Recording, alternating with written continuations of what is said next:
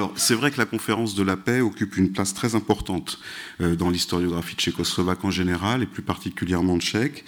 En revanche, la publication des sources en tant que telle est une publication très tardive et finalement très incomplète.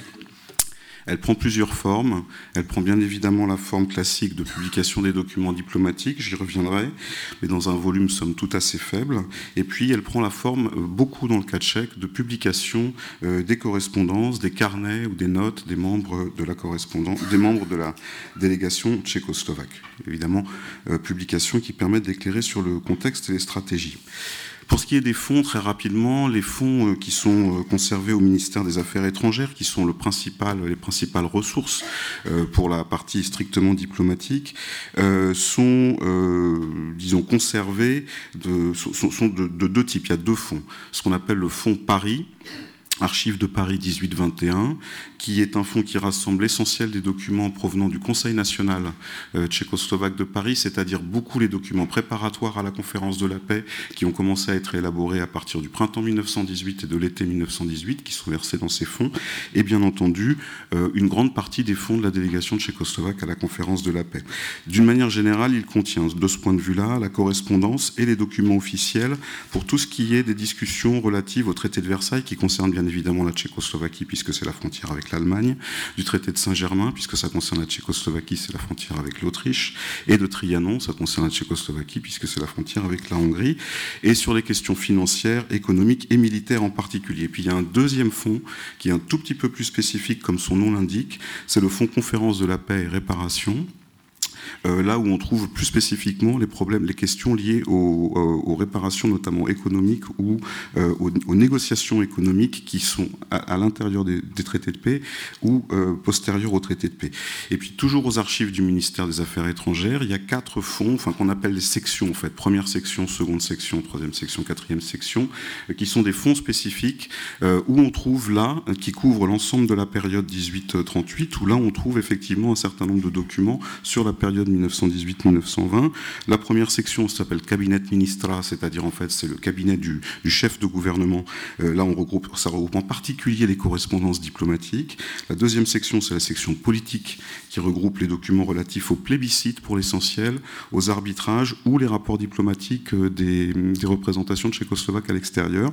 La troisième section, elle est un tout petit peu plus interne. Elle, elle concerne, euh, elle a les documents relatifs au renseignement, c'est la section renseignement, et notamment le matériel de propagande et de contre-propagande qui est utilisé euh, par la Tchécoslovaquie ou par les voisins. Bien entendu, Toujours sur les fonds relatifs à, la conférence de, la paix, il y a des fonds très divers euh, qui ont été plus exploités finalement aussi bien à Prague euh, que dans des archives euh, régionales. Pour ce qui est de Prague, les principales, ce sont euh, les archives de la chancellerie du président, où on retrouve notamment les archives personnelles de, Karel Kramaj, qui était le Premier ministre au moment des, négociations. D'autres fonds personnels de personnalités importantes de la délégation, avec notes et carnets, sont, et, notes et carnets et documents, sont conservés au Musée national. Et puis, un grand nombre d'entre elles sont également conservées aux archives de l'Assemblée ce qu'on appelle, un peu pompeusement en tchèque, je reconnais, euh, les archives de l'Assemblée des députés du Parlement de la République tchèque. Je m'excuse pour la traduction lourde, mais c'est malheureusement comme ça que ça se dit en tchèque. Et puis, bien entendu, et ça c'est un fonds très important, notamment pour les fonds du président Massarik, euh, c'est l'Institut Massarik qui est rattaché depuis quelques années euh, à l'Institut d'histoire de l'Académie des sciences de la République tchèque. Quelques mots sur les fonds slovaques, parce qu'évidemment, ils ne sont pas directement concernés par la conférence de la paix.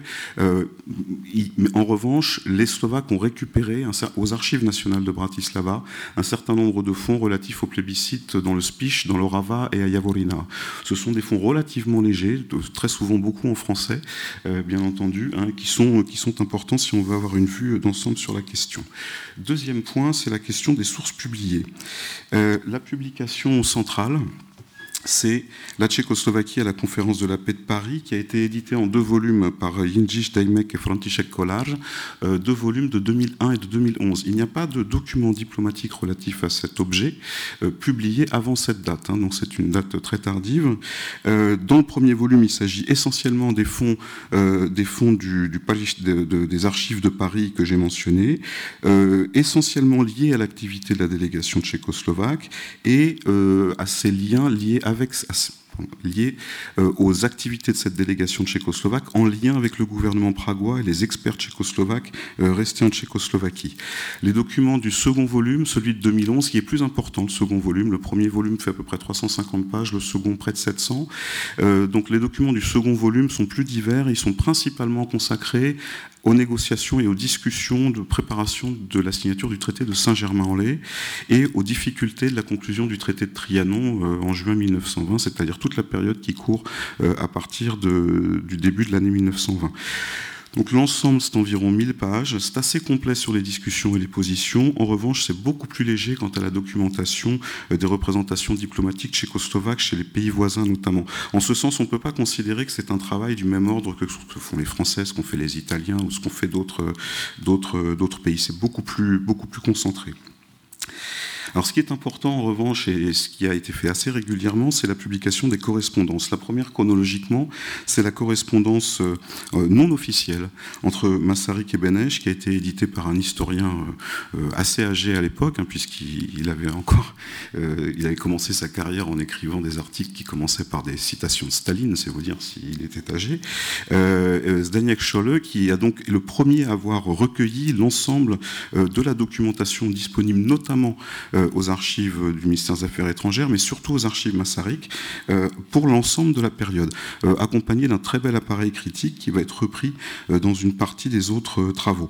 Alors, plus récemment, s'appuyant en partie sur ce travail, dans la série assez classique publiée par l'Académie des sciences et l'Institut Massaric, euh, la correspondance Benesch-Massaric pour la période 1837. Initialement, il y avait eu 14-18, ça ne nous concerne pas pour ce qui est de notre sujet ici. La 1837, en fait, euh, pour l'essentiel, enfin, la moitié de cette correspondance 1837, c'est la correspondance 1920. Hein. Euh, c'est-à-dire, c'est un énorme travail de republication et de reannotation éventuellement d'un certain nombre de documents qui n'avaient pas été publiés. Et puis il y a d'autres correspondances dans la même série qui vont être publiées. La correspondance de Kramach, donc le premier euh, ministre de l'époque, avec le président Massarik, un très gros volume.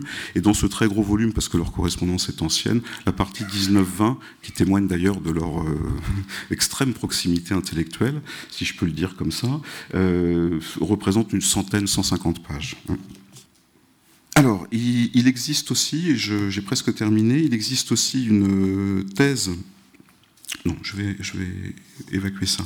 Plus récemment, euh, sous une autre forme, il a été, dans le cadre d'un projet bilatéral, qui est un projet euh, polono-tchèque, qui s'appelle les, scientifiques au milieu de la grande politique et qui est consacré spécifiquement aux négociations de paix dans les témoignages des participants polonais et tchécoslovaque, a été publié un premier travail chez les Tchèques, je ne connais pas les travaux, les travaux polonais en l'occurrence, euh, qui était une, vraie mise en perspective de l'organisation euh, et de la de l'organisation et, des travaux qui ont été menés par, euh, par, la par les, les, experts à la conférence de la paix, avec un énorme travail sur les archives. Alors les archives ne sont pas publiées elles-mêmes directement, mais les références sont considérables et ça permet de débroussailler énormément le terrain.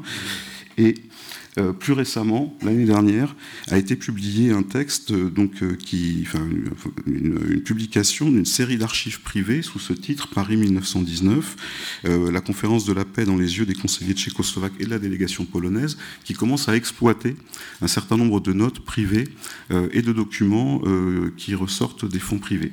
On, en est à peu près là. En fait, il y a relativement peu de choses sur la conférence de la paix. Alors, pour conclure, je voudrais simplement dire que quand on observe, parce que moi j'ai beaucoup travaillé sur la Première Guerre mondiale, en réalité plus que sur la conférence de la paix.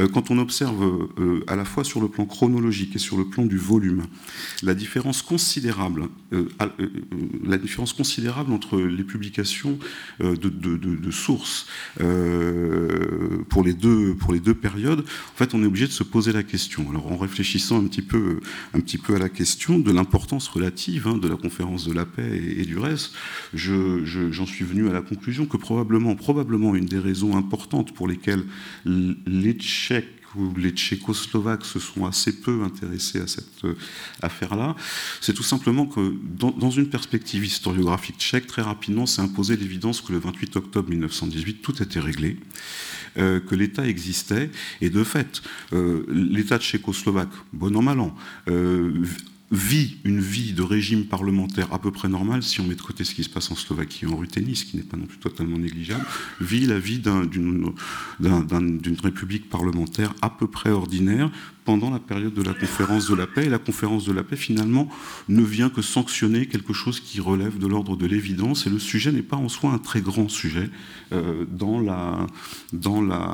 l'ensemble des publications des, documents, euh, des documents originaux. C'est différent dans l'historiographie, bien entendu, puisque l'historiographie est très importante sur le sujet, mais sur la publication des sources, c'est assez limité,